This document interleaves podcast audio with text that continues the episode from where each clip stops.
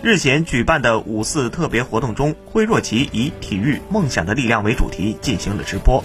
并连线央视主持人白岩松，二人均表示，体育应该得到家庭和社会更多的重视。惠若琪说：“体育影响了我的人生，排球彻底影响了我的生活，